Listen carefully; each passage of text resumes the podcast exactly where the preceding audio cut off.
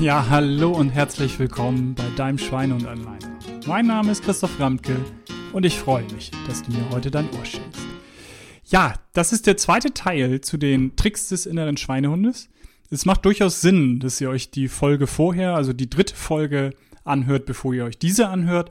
Aber letztendlich, wenn ihr nur einen Teil der Tricks mitbekommen wollt, ähm, hilft auch diese Folge. Wir waren nämlich so an der Stelle, dass der innere Schweinehund, eure Franziska, dass die eben sehr, sehr viele Tricks auf Lager hat, was am Ende des Tages die Ausreden sind, warum ihr Verhalten nicht dauerhaft verändert. Also nochmal, ihr seid in der Situation, ihr wollt Verhalten verändern, ihr seid irgendwo im Zweifel auch inspiriert worden, motiviert worden. Also von irgendeinem Vortrag, von irgendwas, was ihr gelesen habt, äh, von irgendeinem Workshop, von eurer Instagram-Timeline, wo äh, irgendein Motivationsspruch ähm, war. Es kann auch durchaus ein relativ überschaubarer Impuls sein, aber oft sind es doch Sachen, wo ihr euch wirklich eigentlich relativ fest vorgenommen habt, jetzt wirklich was zu verändern, weil ihr hoch inspiriert aus irgendeinem Workshop oder Vortrag kommt und dann verläuft es im Sande und es passiert eben nichts. Und dass die, die Tricks dann des inneren Schweinehundes ähm, im ersten Teil erläutert, vor allem sind, ich habe doch keine Zeit, äh, die Zeitfalle. Ähm, komm, das machst du nächste Woche in drei Monaten, wenn du Zeit hast, weil im Moment hast du so viel auf dem Zettel, Verzögerungstaktik. Oder der äh, Schweine- und Feiertag, wo ihr euch total viel vornehmt, Silvester, und dann eh nichts umsetzt, weil es so unverbindlich oft ist. Ja, nochmal in Amerika 8%, die dauerhaft ihr Verhalten dann wirklich auch umsetzen, wenn sie sich das Neujahr oder Silvester vorgenommen haben. Der nächste war dann die Informationsvielfalt, also dass wir da oft ähm, ja, viel Informationen zu dem Thema Gesundheit und Prävention bekommen. Und da werde ich gleich ähm, auch nochmal ganz kurz ansetzen, weil ich da ein Beispiel genannt habe, was ich gar nicht weiter erläutert habe. Aber erstmal, was war das ähm, nächste, was ich euch da in der Folge vorher gesagt habe, war so die Langfristigkeit der negativen Effekte dass man also nicht sofort irgendwie tot umfällt, wenn man sich mal nicht bewegt, sondern dass natürlich schleichend die Rückenschmerzen gehen, schleichend das Übergewicht passiert und eben die Effekte sehr langfristig sind und Franziska dann sich immer hinstellen kann und sagen kann, komm, Christoph, so schlimm ist es ja noch nicht. Da kannst du ähm, noch ein bisschen deine Priorität erstmal woanders draufsetzen. Ja, wie gesagt, Informationsvielfalt, da möchte ich nochmal ansetzen. Denn ich habe da quasi zwei Beispiele. Ich hatte das Beispiel mit Treppensteigen ist schlecht für die Knie. Wenn euch das interessiert, hört euch die Folge vorher an. Das habe ich dort ähm, ausführlich erläutert. Das andere war aber die Schlagzeile Stehen ist doch nicht so gut wie man dachte. Und die habe ich tatsächlich in einer durchaus renommierten, dann online, aber die gibt es schon sehr, sehr viele Jahrzehnte als ähm, wöchentliche Zeitung. In der habe ich diese Schlagzeile, also dann online gelesen und nur als Pluskunde, ne, das kennt ihr von den Online-Magazinen, nur wenn ich bezahle, konnte ich tiefer hineingucken. Und das ist echt fatal.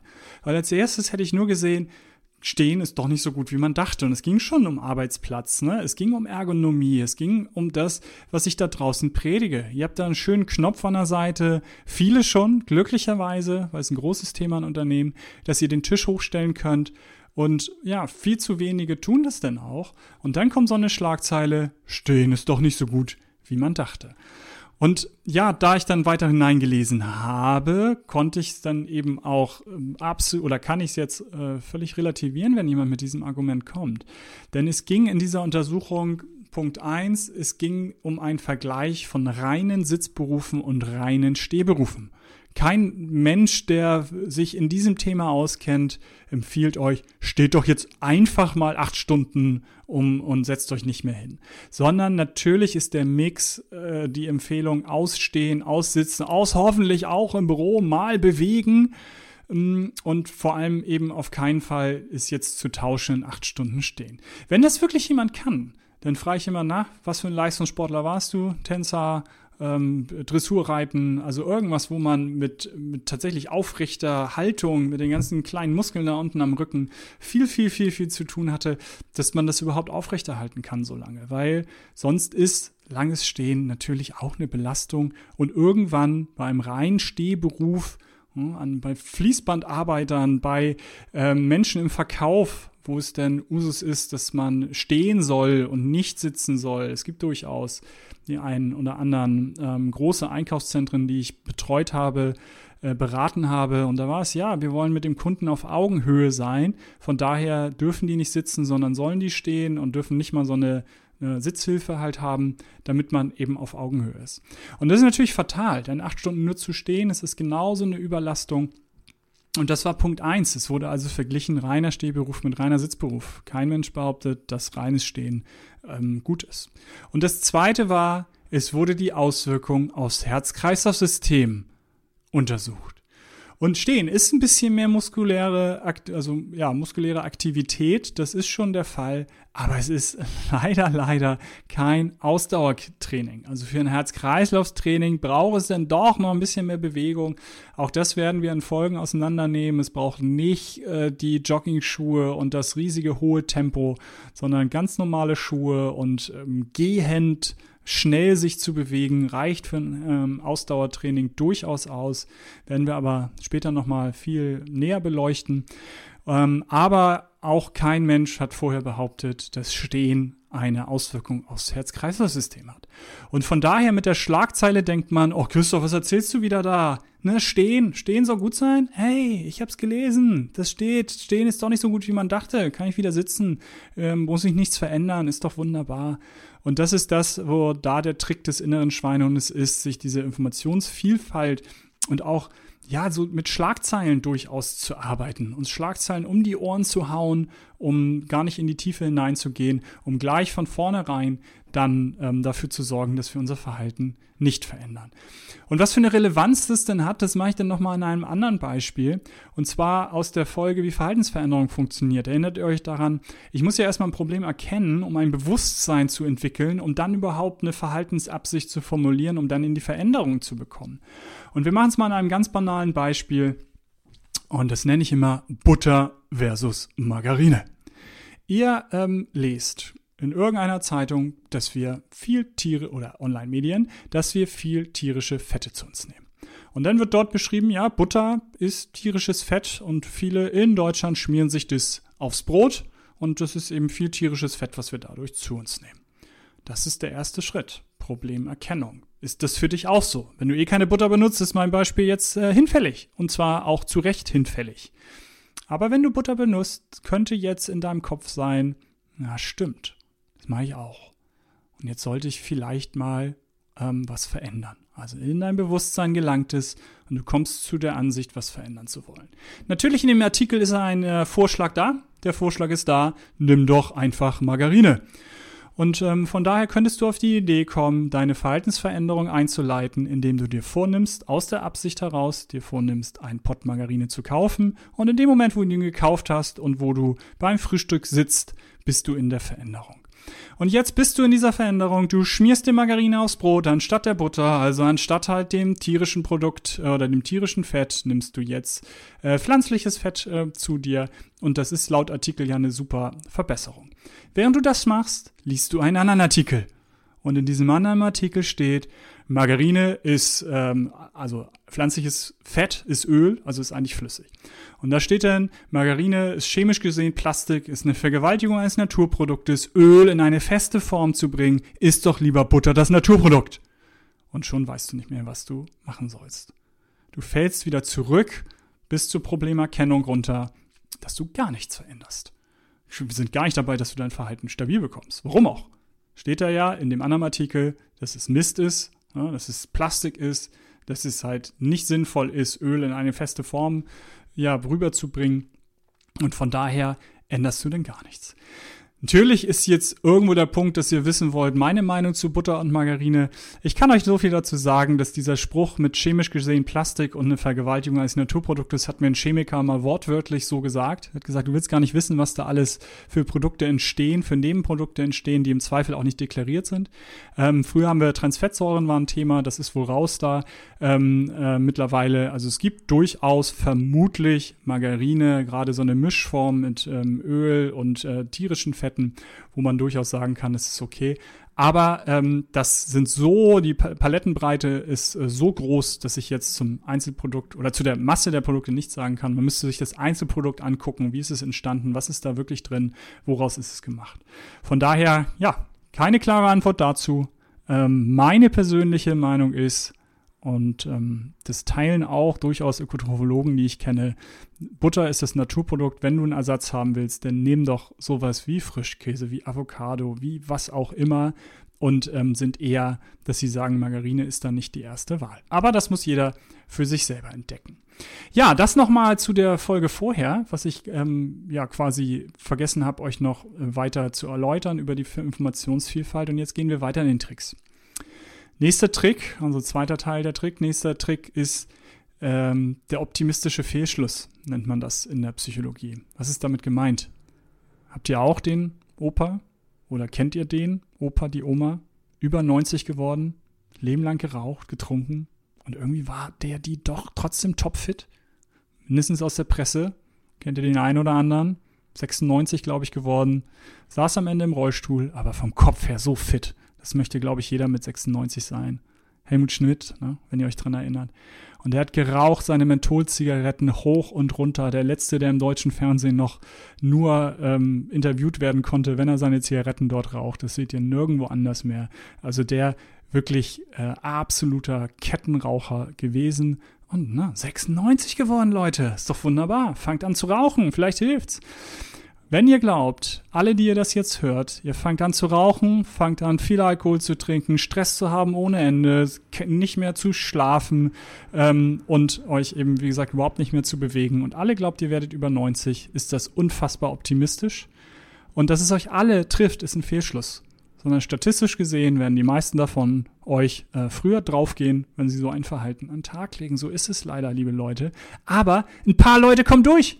Ein paar Leute werden natürlich über 90, egal wie sie sich verhalten.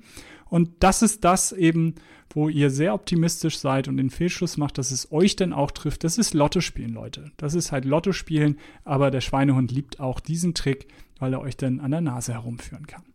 Nächster Trick, bisschen eigentlich schon bei der Langfristigkeit negativer Effekte angedeutet. Ihr habt wenig Erfolgserlebnisse.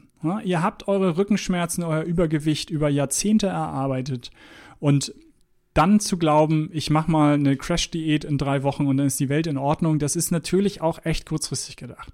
Trotzdem wird der Schweinehund euch da äh, in dem Sinne negativ begleiten, dass er sagen wird, eben, ja, jetzt schuftest du da vier Wochen lang rum und es passiert ja trotzdem nix, wirst nicht abgenommen, noch die paar Gramm, ach, ich lag nur auf dem Sofa, ähm, aber ich zwar nicht abgenommen, aber mir geht's äh, wunderbar im Vergleich zu dir. Du musstest da richtig viel tun, richtig viel Zeit investieren und es passiert halt nichts.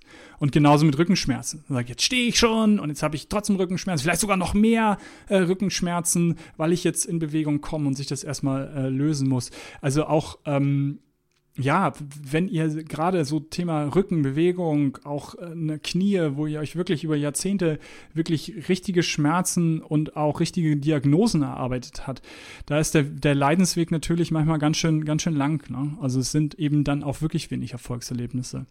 Und da sage ich immer, wenn ihr mit dem Rückenschmerzen oder mit welchem auch immer beim ersten Orthopäden wart, in der ersten Physiotherapie wart, gebt nicht auf es ist leider Gottes so. Gebt nicht auf. Geht zum nächsten Orthopäden, geht zum nächsten Krankengymnasten, geht zum Osteopathen. Probiert die ganze Palette unseres, wie ich dann finde, wunderbaren Gesundheitssystems. Ja, ihr habt die freie Arztwahl.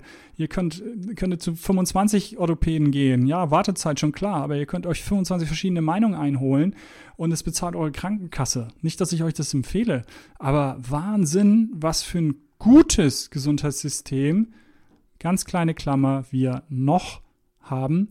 Denn ich bin mir da auch relativ sicher, dass wir das in der Form schwierig haben werden, aufrechtzuerhalten in den nächsten Jahrzehnten. Aber wie auch immer, wir haben es, ähm, nutzt die Möglichkeit, damit nicht der Schweinehund kommen kann und sagen kann, hey komm, jetzt hast du alles probiert und siehst ja keine Erfolgserlebnisse, dann lass es doch lieber ganz.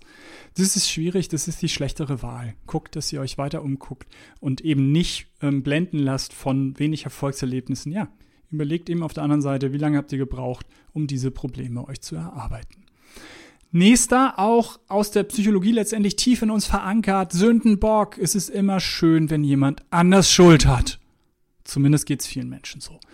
Und ähm, da es dann Sprüche wie, also wirklich die, die, die großen Hammer sind dann vom Schweinehund, der sagt, ey komm, in der heutigen Zeit kannst dich gar nicht mehr gesund beleben, bei den Umweltbelastungen, bei dem, was hier so alles passiert, ey, das geht gar nicht mehr. Kannst machen, was du willst, gesund ist das alles nicht. Und das andere ähm, im Bereich so Bewegung und Sport immer wieder echt herrlich. bei dem Wetter kann man doch keinen Sport machen. Also wirklich ernsthaft, dass das Wetter der Sündenbock ist, bei dem man jetzt keinen Sport machen kann. Und auch hier, wie im Übrigen an anderen Stellen, natürlich gerne eine Kombination der Tricks. Er sagt nicht nur, das Wetter ist schlecht, da kannst du keinen Sport machen, sondern er sagt, ey, ich habe die Wettervorhersage gesehen. Am Wochenende soll es besser werden.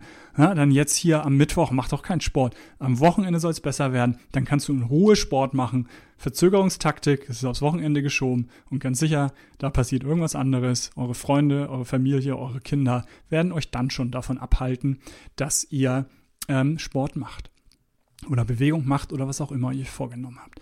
Also jemand anders zu haben, Sündenbock zu haben, ähm, der schuld ist, das tut uns irgendwie gut. Wir geben die Last halt ab und müssen dann vor allem unser Verhalten selber nicht verändern. Nächstes ist, es gibt durchaus auch letztendlich am Ende des Tages negative Konsequenzen. Ne? Also zu sagen, juhu, ich darf jetzt früher aufstehen, um morgens noch ähm, ein paar Übungen zu machen, um morgens mein Yoga zu machen, um mir morgens mein frisches Obst zu schnippeln, damit ich das mit Yoga zusammen in die äh, Firma mitnehmen kann, damit ich wenigstens am Anfang einen guten, ähm, gesunden ähm, Ernährungsstart habe. Da jubelt auch nicht jeder. Ich auch nicht ich jubel nicht, wenn ich morgens nochmal 20 Minuten früher oder eine halbe Stunde früher aufstehen darf. Dann bin ich ein ganz schöner Morgenmuffel. Und von daher sind es durchaus auch negative Konsequenzen. Also sich dann zu sagen, halt alles ist heidi da, alles ist super, Gesundheit ist super, Gesundheit darf Spaß machen, sagt der Christoph doch immer. Nee, es sind durchaus auch in dem Sinne negative Konsequenzen, wo der Schweinehund sagen wird, nee, komm, lass mal, das ist doch jetzt echt blöd. Nächster Trick, soziale Normen. Wir ähm, stecken bewusst und unbewusst in ganz schön vielen sozialen Zwängen und Normen. Das ist ähm, das soziale Umfeld, also euer direktes Umfeld, was da für Normen, das kommt gleich noch als Abschlusstrick. Oder als letzter, ja. Jetzt geht's ähm, mehr um Freunde und auch vor allem Berufswelt, um Kollegen. Und da, da mache ich es jetzt mal ähm, dran fest. Ihr äh, kommt neu in eine Firma ähm, und fragt so zu ähm, welche, was, wenn ihr Geburtstag habt, was wird hier so mitgebracht? Ja? Und dann sagen die, ja, Kuchen, Muffins. Und denkt ihr, ja, Mann, ich mache doch jetzt gerade nicht eine Diät, aber Ernährungsumstellung. Will diese ganzen Süßigkeiten eigentlich mal ein bisschen, das ganze Zuckerkram mal ein bisschen lassen. Und ich meine, so Gemüsesticks, die kann man auch total nett machen, dass die echt lecker sind und dass die echt schön sind. Glaubt ihr wirklich, ihr seid die Ersten in einer neuen Firma mit den ganzen Kollegen, die da sind wenn ihr schon dann zwei Geburtstage gesehen habt, wo die Muffins auf dem Tisch stehen, dass ihr die Gemüsesticks mitbringt? Es könnte sein, ich weiß. Ihr habt ein großes Selbstbewusstsein. Ihr würdet es machen, um da gleich einen Akzent zu setzen, ähm, wie, wie, ja, wie schön das auch sein kann. Ich glaube, am Ende backt ihr doch die Muffins. Und das ist es, dass wir da einen ganz schönen äh, Druck halt drin sind. Und das geht viel, viel, viel subtiler. Ich habe ähm, letztens im Workshop jemanden gehabt, der hat gesagt, mit dem Treppen und Fahrstuhl, ne? Klar, bei Bewegung eins durchaus dann meiner Lieblingstipps. Ähm, und sagt, ja, Chris, du hast recht. Ich bin früher bin ich immer in meiner alten Firma, bin ich die Treppen gegangen. Jetzt bin ich in die neue Firma gekommen und dann haben wir so gequatscht beim Rauchen, ja, Nichts gegen Rauchen, zumindest an dieser Stelle. Ähm, bewegt man sich wenigstens im Zweifel sogar noch ein bisschen. Also in der Raucherpause ist sie äh, mit anderen zusammen runtergegangen, eine rauchen, und ist automatisch mit denen in den Fahrstuhl gegangen und auf dem Rückweg wieder automatisch in den Fahrstuhl hinein. Und sie hat sich mit ihren, den sozialen Normen der Firma angepasst und fährt jetzt oder fuhr dann eine ganze Weile automatisch, automatisiert wie der Fahrstuhl, wo sie vorher zu Fuß gegangen ist und ja, am Ende, sie hat gesagt, das hat mir eigentlich immer gut getan, aber wäre jetzt irgendwie blöder am Anfang zu sagen, ich gehe jetzt Treppen und ihr fahrt Fahrstuhl und dann irgendwann hat sich das so eingespielt. Und das ist natürlich ein viel subtileres Beispiel als das mit den Muffins und den Gemüsesticks und beobachtet da mal, was da so alles auf euch reinprasselt. Und das ist oft eben auch dann der Schweinehund, der dann in der Regel eher ein nicht ganz so gutes Gesundheitsverhalten an Tag legt. Und das letzte ist, ist das soziale Umfeld. Werdet ihr bei den Gegenmaßnahmen auch sehen, es ist wichtig, es einzubeziehen, weil ähm, dort natürlich eine ganze Menge Druck auf euch herrscht am Ende des Tages. Stellt euch mal das ein bisschen, ja, klischeehafte Beispiel vor. Mann arbeitet, Frau ist zu Hause, kümmert sich um die Kinder. Der Mann arbeitet und hat immer viel zu tun, kommt immer relativ spät nach Hause und jetzt denkt er, ja, ein bisschen Bewegung tut mir gut, denn dann bin ich auch fitter für die Familie und nicht so gnatschig drauf und so weiter und nimmt sich vor, mal joggen zu gehen. Halbe Stunde, zweimal die Woche. Und jetzt eben an einem Tag sagt er, jetzt komme ich richtig früh nach Hause. Nicht mehr um 18 Uhr, ich komme um 16 Uhr nach Hause und dann gehe ich nochmal eine halbe Stunde joggen, bin immer noch früher zu Hause und ähm, bin dann fitter und ähm, besser drauf. Ja, Schweine und erste Reaktion habe ich schon oft gehört, macht er eh nicht. Und dann ist wirklich der Tag vergeht, die Wiedervorlagen werden weniger, die E-Mails sind abgearbeitet. Der schafft das wirklich um 16 Uhr. Dann sage ich, okay, dann sage ich mal dem Schweinehund zu Hause Bescheid bei der Mutter und den Eltern. Also bei der Frau und den Eltern, also die Mutter der Kinder. Und das ist wirklich ein Selbstgänger. Der Vater kommt dann nach Hause um 16 Uhr, froh, fröhlich und gut gelaunt und sagt halt, ja, ich gehe nun mal kurz joggen. Das hat er nicht mal ausgesprochen. Da hängen die Kinder an den Beinen, die sind nämlich heiß gemacht worden vom Schweinehund, dass der Vater heute früh nach Hause kommt und sagt, hey, cool, endlich können wir spielen, können wir schön Playstation spielen oder draußen in den Garten gehen, ein bisschen Fusi spielen. Und die Frau sagt, hey, super, ich habe schon richtig Essen vorbereitet, dass wir mal als Familie richtig gut zusammen essen können und nicht immer erst so spät du da alleine dein Zeug reinschaufelst. Ja, und dann sagt er, uh, ich gehe dann noch mal kurz joggen. Keine Chance, nicht den Hauch einer Chance. Und ich habe das letztendlich persönlich auch, habe auch zwei Kinder, acht und elf sind sie aktuell. Und früher war das dann öfter so, dass dann ähm, meine Frau angerufen hat und auch die Kinder angerufen haben und gesagt, Papa, wann kommst du nach Hause? Und ich bin selbstständig, ich kann mir das selber einteilen. Und ich habe gesagt, ich verstehe das total. Ne? Ich verstehe das total und es ist so lieb. Aber in dem Moment, wo um 15 Uhr hier das Telefon klingelt oder um 16, um 17, um wie viel Uhr auch immer, und die Frage meiner Söhne, Papi, wann kommst du nach Hause? Ey, ich lasse den Stift fallen, ich klappe den Laptop zu, setze mich auf Fahrrad und bin zu Hause. Weil sich so schnell meine Priorität dann wandelt. Und von daher, ja, habe ich schon, äh, also die Tage gibt es immer noch, aber gesagt, dämmt das mal ein bisschen ein, weil ich, ich kann das nicht. Ich schaffe das dann nicht. Ich schaffe nicht, hier bei der Arbeit zu bleiben. Und die macht mir auch verdammt viel Spaß. Aber schlagartig ändert sich meine Priorität wenn einer meiner Söhne, auch meine Frau, aber vor allem echt meine kleinen beiden, wenn da einer anruft und sagt, Papa, wann kommst du nach Hause, ist, habe ich kaum noch was anderes im Kopf. Das schaffe ich emotional. Ähm, tatsächlich nicht. Und ich verbringe schon viel Wochenenden. Wir machen relativ viel Urlaub. Also es ist nicht, dass ich klassisch halt selbstständig sehr lange arbeite und keine Zeit für meine Familie habe, sondern das glaube ich, auch äh, schon mal gesagt. Ich habe äh, 2018, habe ich es mal gezählt, habe ich an drei Wochenenden äh, gearbeitet und mehr nicht, weil meine Priorität am Wochenende sind meine Kinder, ist meine Familie und nichts anderes. Von daher, ich verbringe da schon äh, nicht so wenig Zeit. Ähm, aber ich brauche dann auch mal ein bisschen Zeit für so einen Kram hier, für so einen Podcast und von daher äh, möchte ich dann die Priorität hier drauf setzen. Also unterschätzt euer soziales Umfeld nicht. Gegenmaßnahmen, wie gesagt, kommen. Aber an der Stelle erstmal der Abschluss vom zweiten Teil von den Tricks des inneren Schweinehundes. Eine ganze Menge. Ich müsste glatt mal durchzählen, wie viele Tricks habe ich euch gesagt? Zwei, vier, sechs, acht, zehn, elf Tricks, mit denen der Schweinehund euch versucht davon abzuhalten, Verhalten dauerhaft zu verändern. Und in der nächsten Folge, dreimal dürft ihr raten, natürlich kommen jetzt die Gegenmaßnahmen. Freut euch auf die Gegenmaßnahmen. Aber an der Stelle erstmal, wenn euch die Folge gefallen hat, wie immer, gebt mir gerne eine positive Bewertung und denkt immer daran, Gesundheit darf Spaß machen. Euer Christoph.